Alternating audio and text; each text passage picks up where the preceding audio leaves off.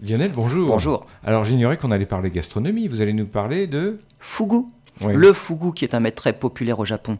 Il fait partie des poissons globes et il est évidemment surtout connu pour le poison, la tétrodotoxine contenue dans certains de ses organes et contre lequel malheureusement il n'existe aucun antidote.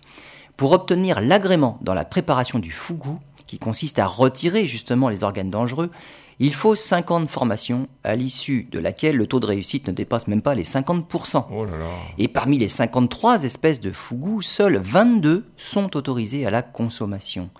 Depuis quelques mois, les pêcheurs japonais commencent à rapporter dans leurs filets des espèces hybrides de fugu. Des fugu issus de croisements entre des espèces qui normalement ne se côtoient pas. Certaines viennent des eaux du Pacifique, plus au sud, mais avec le réchauffement climatique, ces cousins migrent vers le nord, vers les eaux plus froides du Japon.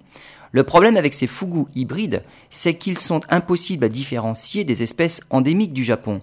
Or, la tétrodotoxine se trouve dans des organes différents selon les espèces. Comment alors savoir dans quel organe se trouve le poison s'il est impossible d'identifier les espèces pêchées?